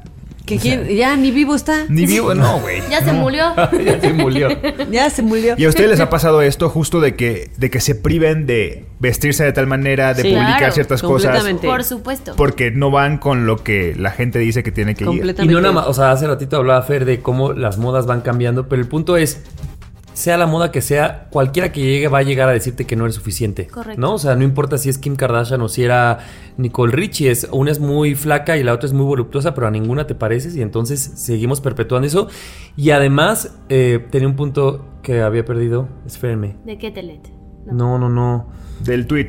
Eh, bueno, no. ahorita Bueno, lo- yo lo quiero- retomo. En lo Quiero- que te acuerdas, Ah, déjame decir como completo, o, o bueno, aportar un poco a tu idea. Ah, ya. ajá. Este, aparte de que es, es son como mínima la gente que puede alcanzar estos, estos estándares, también es gente que a eso se dedica 100%, Claro. ¿no? Que vive de eso. Total. Entonces, obviamente te van a decir que lo puedes lograr, que tienes que comprar lo que sea que te están vendiendo para, para alcanzarlo. Ahí tenemos la, prote- la proteína de Bárbara Regil que dices, cállate, Sí, carnal. y que todas sus horas están dedicadas a eso. A ver, uno que tiene que pagar su renta, que tiene que pagar las cuentas del veterinario de la kiwis, del villano, que tiene, o sea, sabes que tienes que pagar la luz. Estás exhausta a las 8 de la noche de trabajar y dices, Exactamente, "Ay, todavía por tengo que tomar mi supuesto proteína y que hacer-". no puedes vivir uno comiendo lo mínimo porque tu cuerpo necesita mucha más energía para hacer toda esta actividad que hacemos todos a, a diario. Total. Y dos, no puedes dedicarle mil horas al, al gimnasio con un entrenador para ti y, y pagar operaciones porque pues no te dedicas a eso. Insostenible, o sea, decía Fer. Y el, y Insostenible el capacitismo que hay detrás de si yo pude, tú puedes. Claro que no. O sea, nuestras condiciones. Supuesto que no. Y hay un sinfín de privilegios Y que no te estás dando cuenta que tienes, Bárbara de. Regil. Cínico, y Esto va para ti. que Esto va para ti que te odio. ay, Ahí ¿no? sí decimos nombres, pobrecita. Ahí sí digo tu arroba. Porque sé que eres fan ay, del Sé que programa. nos escucha. O sea, no, Bárbara sí es amiga cercana mía y sí se come unos chetos. O sea, no es como que la quiera defender. ¿Quién? Bárbara de Regil sí es amiga mía y sí se come No unos chetos. Amiga personal. Ha ido a todos los bautizos de, su, de de- Mar, de, de su Mar de Regil. que yo la sigo. Hace sigo. 28 años, no sé qué edad tenga su hija, la verdad. No, como 10 y... No, Bueno, ese es otro tema. Ah, pero ya me acordé lo que iba a decir. Que entonces ahora ya llegamos a una época de los filtros, ¿no? Y entonces Uy. también es una forma de, ah, no, ¿sabes qué? Sí, muéstrate. O sea, porque ya vamos a permitir mostrar y subir fotos a una red. Pero entonces, como no estás seguro con tu cuerpo, te va a poner ciertos filtros desde el color de piel, Desde el Photoshop. desde el Photoshop, para que entonces sí la subas, pero que tú sigas generando todas las cantidad infinita de inseguridades, porque entonces tú siempre tienes que saber que esa foto no eres tú. Claro. Y entonces, aparentemente nos está dando una ventana de apertura, pero esa ventana pues, tiene más trabas que, que nada, ¿no? O sea, los filtros no nos llevan a ningún lugar más que a más perdición de lo mismo. Depende qué filtro uses. o Hay depende, unos filtros o depende con qué uso lo uses. Si dices, bueno, sé que es Claro. para algún No, objeto. no, No, todo el mundo nos queremos sentir un día mejor, pero leíamos una morra hace poco que después de la pandemia, pues filtros tal, que ya le tenía pavor a salir, a que la gente la viera sin filtros, porque decía, pues he creado una personalidad a través de los filtros y he tenido ciertos beneficios a través de los filtros que ya no me quiero Esta deshacer es una de intervención. Javier. ¿Cómo le hago? O sea, ya no podemos. Ya, deja Tú no eres la señora de los aros. Eso es para mí. Este mensaje. Ese para filtro me divierte. Oye, este, pero sí, hablando de eso, es, es muy cañón y como también la, la representación es bien importante. Yo tengo vitiligo, me diagnosticaron a los 17 años y por cuestiones, se me, se me tiende como a disparar en, en cuestiones de estrés.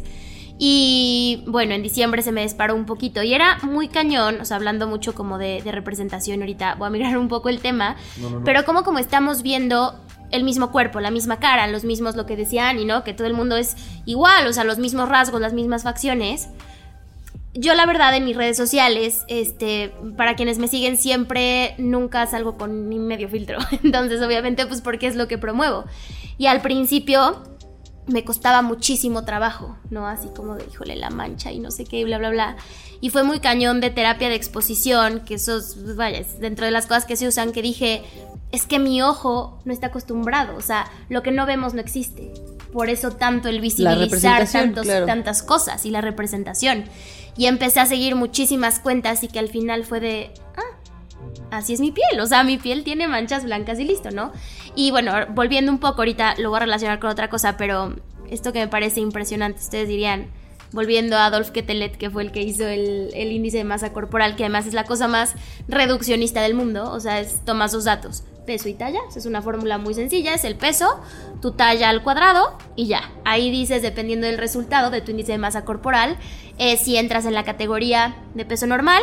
Voy a entrecomillar en el aire, y esto sí es importante, sobrepeso y obesidad. No utilizo estos términos porque patologizan, y eso es lo que voy a hablar Claro. ahorita de un, del estigma de peso. Pero Adolf Ketelet no tenía nada que ver con la medicina.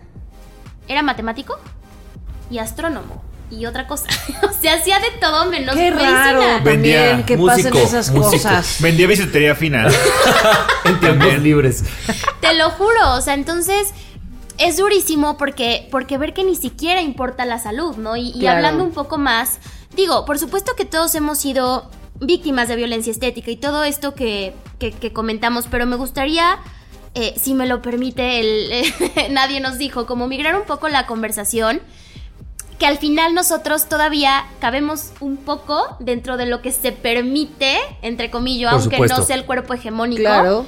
Pero imagínense las personas con cuerpos grandes, las personas gordas. Y para quienes me escuchen, digo la palabra gorda, gordo, porque el activismo gordo, las activistas gordas y gordos han apropiado de la palabra para quitarle el estigma. Entonces cada vez que diga gorda, gordo es un adjetivo más, ¿no? Pero como sufren las, las personas gordas, y este es el estigma, y no solo es que que, que no hay espacio para ellas. Además es muy contradictorio, ¿no? Porque el mundo les está diciendo constantemente que no caben en este mundo. O sea, vas a las tiendas de ropa, no hay tallas extras, o sea, no hay tallas extras. Vas a la butaca de un cine y no está hecho para eso. Vas a, una- a un avión y, y- los asientos no están hechos para personas más grandes. Pero al mismo tiempo, o sea, no cabes en el mundo. Pero te estoy diciendo que tienes que caber y entonces te presiono porque bajes de peso, porque tu cuerpo no está bien. Pero al mismo tiempo te complico la vida. Es un laberinto. Tu seguro de gastos médicos va a ser mucho más caro y a veces hasta no te lo voy a dar, ha habido muchísimos casos. O por ejemplo, este ya, no me acuerdo, creo que estaba viendo una historia que, que en el gimnasio a las personas de, de cuerpos grandes, o sea, de cuenta, creo que les cobraban más, algo así. Y también además es, ¿Qué? te estoy señalando por tener un cuerpo grande y al mismo tiempo va al gimnasio. ¿Y qué hace esta persona aquí? Y no la. y- Claro. y están expuestos constantemente a las críticas y están expuestas constantemente a, a todo esto, ¿no? Y ya no solo es eso, es también a partir de ver un cuerpo, un tamaño de cuerpo. ¿sí? Asumo todo de ti. Asumo todo de, todo de ti. O sea, yo no puedo ver el tamaño de cuerpo de una persona y asumir algo. Y se les da tantos, se les atribuye tantas características a las personas de cuerpo grande. Y yo digo esto, yo, yo, no, yo no tengo un cuerpo grande y siempre lo digo esto como, como aliada de las activistas gordas, porque pues esto se tiene que, que escuchar. Pero al final es, este... Ay, ya perdí el hilo un poco, está hablando de las Bueno, cosas. eh, a- aprovechando en lo que Perdón. encuentras el, El hilo, hilo. en lo que vuelves a atrapar O sea, el globo. Perdónenme. A mí no en te lo lo que van a vuelves a dar el atrapar, hilo. sí, sí, sí. Ahorita te lo paso. Ya lo tengo aquí, ahorita te Es lo que paso. mira, te lo quitó, te lo quitó. quité Ahí tantito. va. Te lo quitó. No, no es cierto. Eh, yo tengo una amiga que justo s- habla siempre, comparte en su Twitter, que siempre que ella va a una consulta médica por Uy. cualquier cosa, siempre la respuesta es porque estás gorda. No, y, y le ha costado trabajo ciertos diagnósticos, años, pon tú tres años, que le den el diagnóstico correcto, porque los cinco, seis, siete, ocho médicos a los que fue a ver siempre le dijeron, es porque estás gorda, tienes que bajar de peso. Y, y no mames que no puedas llegar a, a- a Atención eso, a que te. Imagínate la desesperación de tengo algo y no me una pueden enfermedad, porque lo primero que te dicen, y solo de verte, porque ni siquiera es como... Te hice análisis. No, no, Exactamente, te hice análisis y a lo mejor, no sé, lo que sea. No, no, no te dice nada, solo de verte digo es porque estás gorda, Total. punto. Si una persona delgada entra al doctor y sale con un diagnóstico y un tratamiento. Y una persona gorda entra al doctor y le dicen el diagnóstico, tienes obesidad y el tratamiento es ponte dieta. Entonces, muchas veces es justo eso, es, es terrible porque además, digo, ya, ya agarré el... a- Ani, gracias por el hilo, ya lo Ya recuperé. regreso. ¿Ves cómo si lo tenía yo? Hay muchas características que se les atribuyen a las personas gordas que no son disciplinadas o constantes o saludables y todo esto, o incluso en temas laborales hay muchísima dis- discriminación por, por gordofobia, ¿no? Pero justo, este, o sea, es muy duro, en- constantemente les está diciendo eso y en el tema de la violencia médica es un tema muy común. Obesidad o gordo no es un diagnóstico y baja de peso no es un Es tratamiento. que eso no es un diagnóstico. No es. Y además ya, ya sabiendo que es insostenible, eso a mí es lo que de verdad, como como profesionales de la salud, lean tantito, o sea, de verdad. Con Pero es justo respeto. ahí que dices tú, bueno, a ver, mi mamá, mi papá, mis primos en la escuela me dijeron esto, pero que ya llegues con el especialista Está en cañón. salud y que él también tenga comentarios gordofóbicos, dices que, ¿cuál es mi salida? No hay salida. No hay salida. No hay salida. Y son las personas como que menos buscan atención médica porque es esta violencia constante. Para que veamos nada más, y, y vuelvo sin juicio, para ver el estigma que tenemos sobre las personas gordas, o sea, hablando de índice de masa corporal, cuando yo hable de sobrepeso y obesidad es porque en los estudios científicos así los, los, las- los categorizan, ¿no? Haz de cuenta, se hizo un estudio en Australia. ¿Cuántas personas creen que caen en la categoría de obesidad desarrollan diabetes? No, imagínense que no hablamos de todo esto por nuestros sesgos, porque casi, casi, si, si tienes un cuerpo gordo ya estás enfermo. Échenme un porcentaje. ¿Cuántas de las personas que caen en la categoría de obesidad desarrollan diabetes en su vida? En mi mente probablemente gordofóbica yo pensaría que muchas, por Yo ejemplo. Dime un porcentaje. Sí, la mayoría. 80. Yo, pues, pensaría- 80. yo había pensado en 60. 60. 70. Ok. Eh, Para no Así, para copiarles. irme en Así medio. para no Así- confiarles. Para no ser ni el pendejo que se Porque ya sabes que viene que bajito, carnal. Así, nada. 75.5. no, 12.4. 12.5. Wow. No es nada. No. No mames, nos fuimos pero arribísima. Pero es normal, o sea, por eso les digo que, que hay que tener mucha autocompasión porque esto nos han hecho creer y por supuesto que no. Y también partir de que seguro todos conocemos una persona delgada que está enferma. Claro. Y aquí yo quiero aclarar algo porque muchas veces dicen, cuando hablamos de esto de salud en todas las tallas, ¿no? Como de está romantizando la obesidad y no sé qué y bla, ah, bla, sí, bla. hay un montón de gente. Es el hate. Como que ya les decimos, oigan, pónganse creativos. Nos dicen lo mismo siempre. Y, muy- y perdón, Fer, pero muchas, muchos nutriólogos y nutriólogas Ah, mismas, uy, ¿no? no, hay, hay, un, hay una cuestión de. Híjole, de lo más difícil como que hay que hacer es ir mucho contra la medicina pesocentrista. O sea, y que es muchos, la mayoría de los nutriólogos son tradicionales. Y.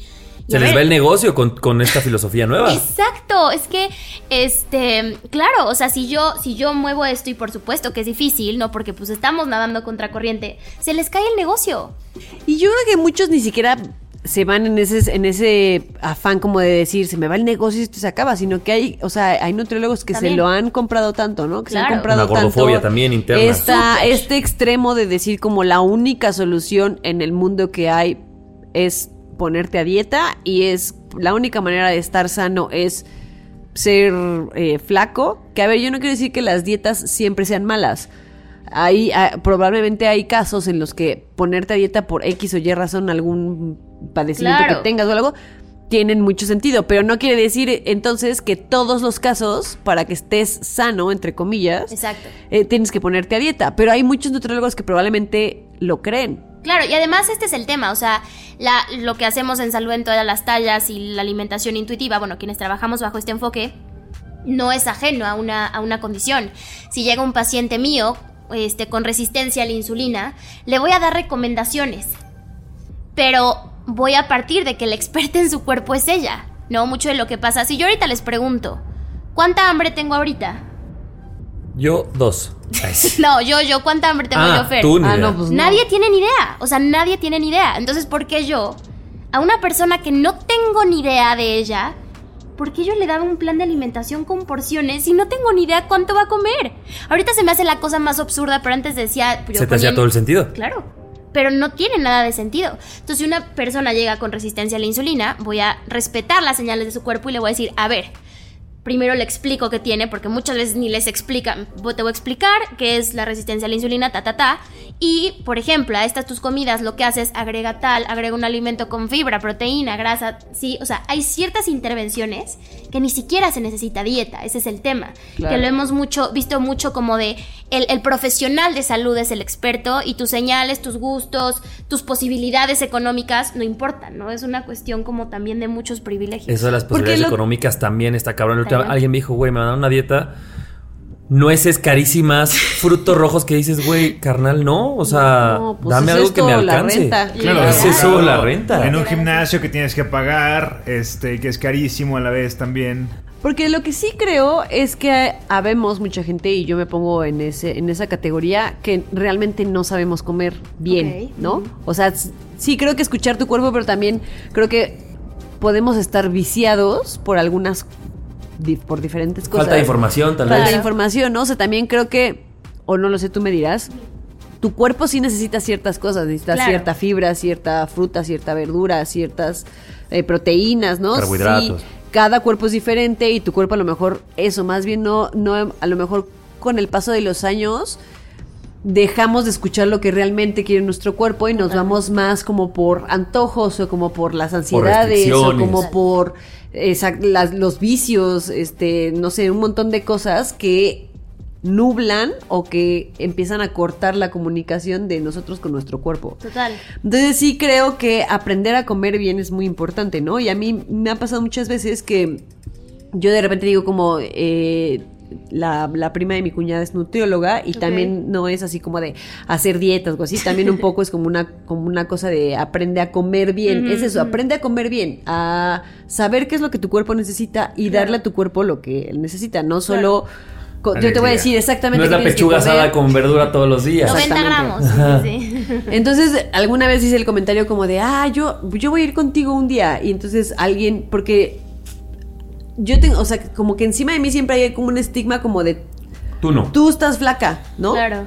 Que yo tampoco creo que esté flaca, Porque el solamente... nutriólogo es para que bajes de peso. Y entonces Claro. ah, me acuerdo que una vez alguien me hizo un comentario, pero como tú para qué vas? Y yo, pues porque quiero. Porque, Porque en eso quiero gastar mi Quiero dinero. conocer mi cuerpo, carnal. No, y o sea, y mi respuesta fue, pues porque quiero comer bien, o sea, quiero aprender a comer bien.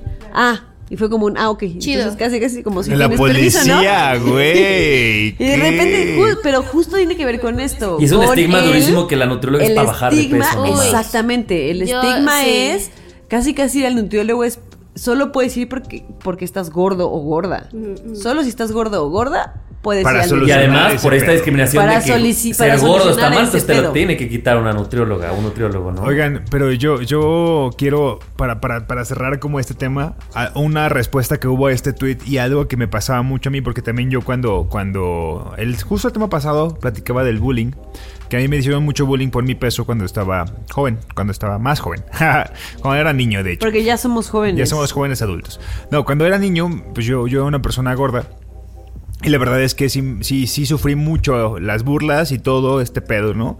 Y también pasa esto de que creemos que un cuerpo grande es un cuerpo desagradable.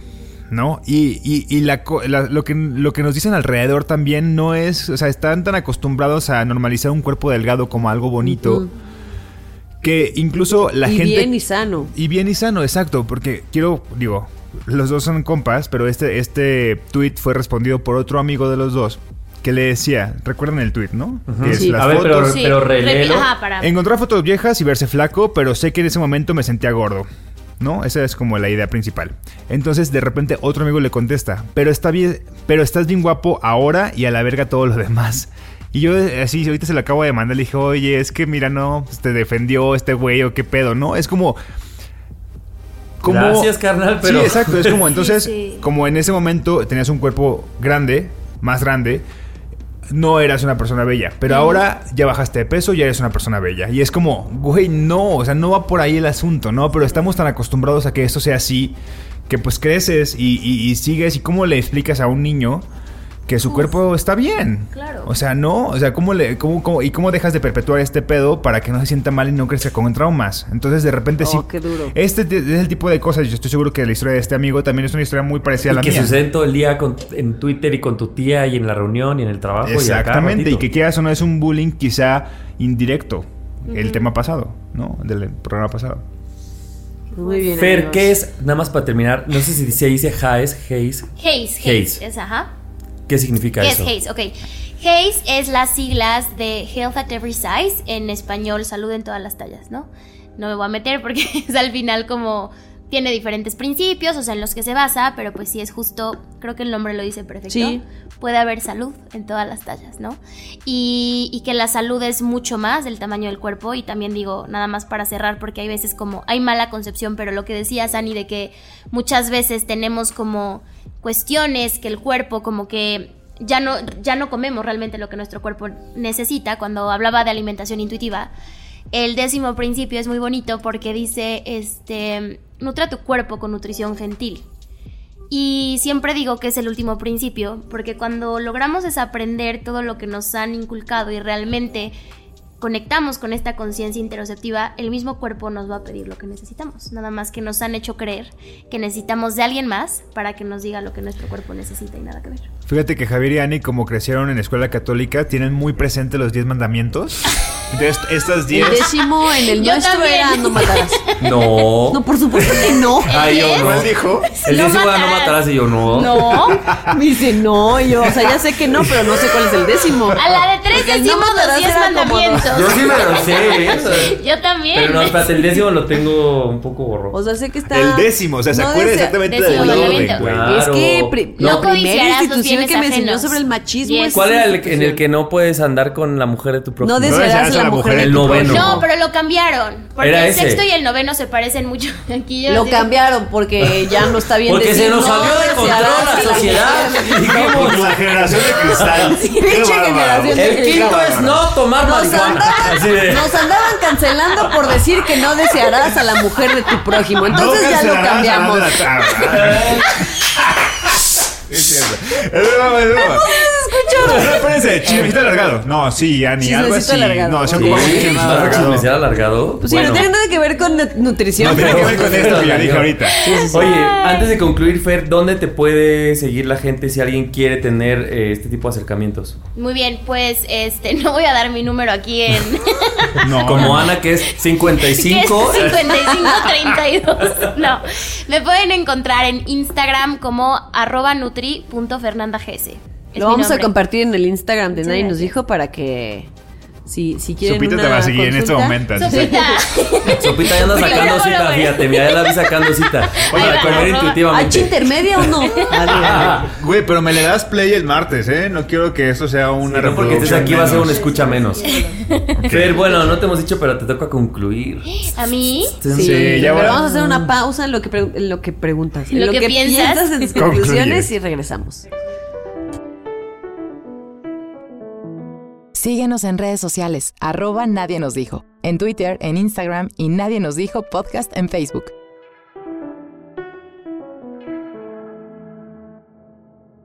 Nadie nos dijo que la diversidad corporal existe. Nadie nos dijo que es posible tener una buena relación con nuestro cuerpo y la comida. Nadie nos dijo que hay salud en todas las tallas. Eso. Ah, esa frase me encanta. Me encanta bueno, eso. es como frase. Póntela una frase. playera. Vamos a hacer unas playeras. Salud en todas las tallas. Fer, Salud antes de despedirnos, solo tengo una duda. ¿Cómo es una consulta con tu, contigo? ¿Son procesos? Claro, es bien diferente y es padrísimo, pero haz de cuenta que lo que hacemos es, no sé, si traes, por ejemplo, si tienes resistencia a la insulina, te diagnosticaron, vemos obviamente, pues justo recomendaciones para esto, pero muchas veces, eh, la mayoría, ya viene la relación con el cuerpo y la comida dañada. Entonces, pues platicamos, me cuentas un poco tu historia, si has hecho dietas, si no, o sea, me cuentas a qué vienes.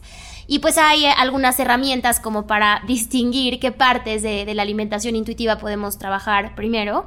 Y eso es platicar, hacer ejercicios que están validados, o sea, hay muchas herramientas. Y nada, vamos haciendo eso, platicando. Y es muy, es muy flexible, porque al final sí, yo siempre llevo algo material preparado, pero si el fin de semana eh, fuiste con tu tía Conchita que te dijo un comentario sobre tu cuerpo y tal vez estás un poquito disparada, disparado por eso, entonces la consulta cambia por completo y hablamos de límites, haz de cuenta, ¿no? Oye, Fer, una pregunta. ¿Tien- ¿Tienes eh, citas en ¿Línea? En, en línea? Sí, ¿A correcto. distancia? Eh, a distancia y funcionan perfecto, porque como es una consulta no centrada en peso, no necesito El una- InBody te, te vale Me un valió queso, adiós al InBody. o sea, Maravilloso. ni, ni una cinta métrica, nada. O sea, entonces puede ser perfectamente una sesión en línea.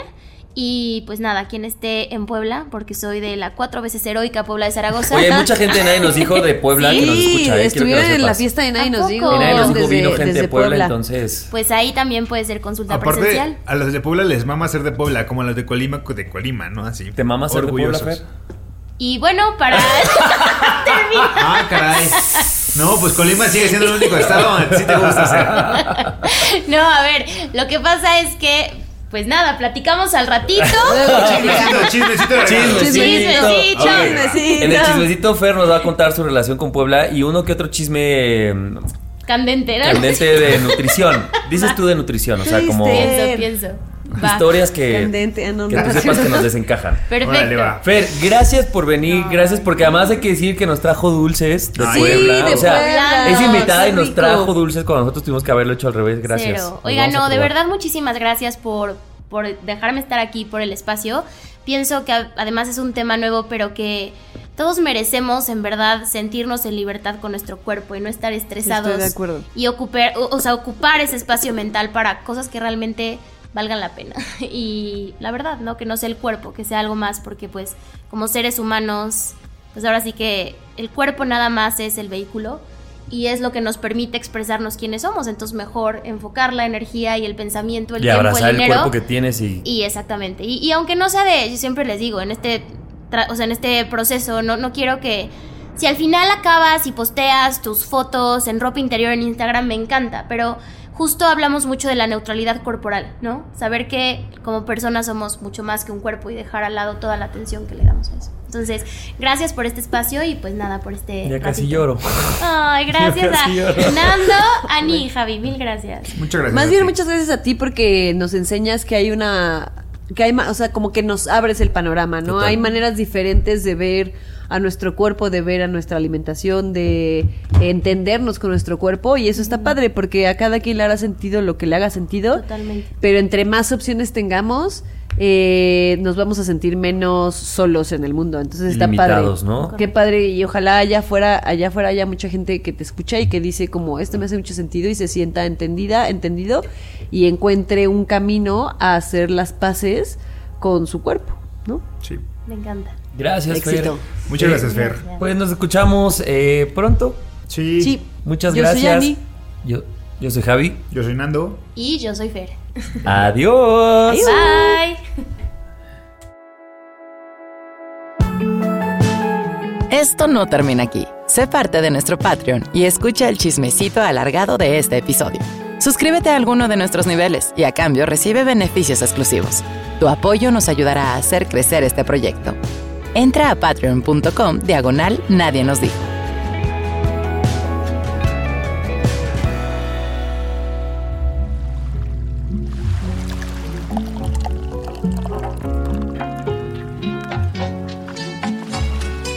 Este programa es producido por Malpasito. Lo encuentras en Instagram como arroba malpasito, productora de podcast. How would you like to look five years younger? In a clinical study, people that had volume added with Juvederm Voluma XC in the cheeks perceived themselves as looking five years younger at six months after treatment. Look younger, feel like you. Add volume for lift and contour in the cheeks with Juvederm Voluma XC. Reverse signs of aging by adding volume to smooth laugh lines with Juvederm Volure XC. For important safety information and to find a licensed specialist, visit juvederm.com. That's J U V E D E R M.com. Not for people with severe allergic reactions, allergies to lidocaine, or the proteins used in Juvederm. Common side effects include injection site redness, swelling, pain, tenderness, firmness, lumps, bumps, bruising, discoloration, or itching. There's a risk of unintentional injection into a blood vessel, which can cause vision abnormalities, blindness, stroke, temporary scabs, or scarring. Talk to a licensed specialist to find out if it's right for you.